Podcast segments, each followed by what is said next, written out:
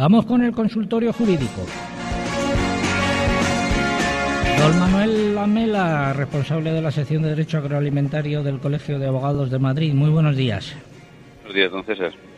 ¿Qué tal? Eh, Carmen Millán dice, mi madre ha llegado a un acuerdo para vender unas tierras rústicas que había heredado de sus padres a su sobrino. Actualmente es el arrendatario de las mismas. El acuerdo se cerró en febrero con una señal que le dieron a mi madre, pero la venta no se hizo efectiva hasta eh, junio. Eh, nos surge la duda de si a mi madre le correspondería alguna parte de la renta o no. Bueno, la verdad es que nos faltan datos eh, que nos tenía que haber facilitado doña Carmen para poder afinar un poco más la respuesta. Lo que hay que decirles es que eh, la compraventa se rige por el principio de libertad de pactos y habría que estar a lo que ahí se haya convenido. ¿Qué es lo habitual? Bueno, pues lo habitual es percibir las rentas eh, hasta que se entregue materialmente la finca y se formalice la escritura pública de compraventa, pero hay que decir también que se puede pactar otra cosa distinta, incluso contraria a esta, y es perfectamente legal. Perfecto, pues muchas gracias, don Manuel. Hasta la semana que viene.